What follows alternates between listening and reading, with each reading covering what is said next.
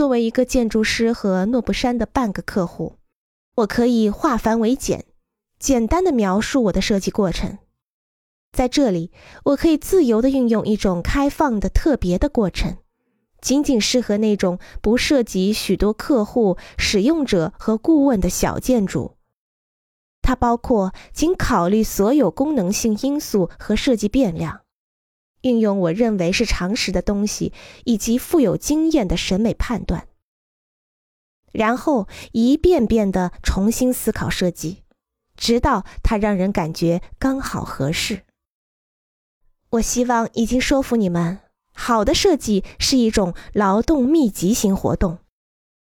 只有当你开发出一个清晰、合适、令人兴奋的概念时，设计才会成功。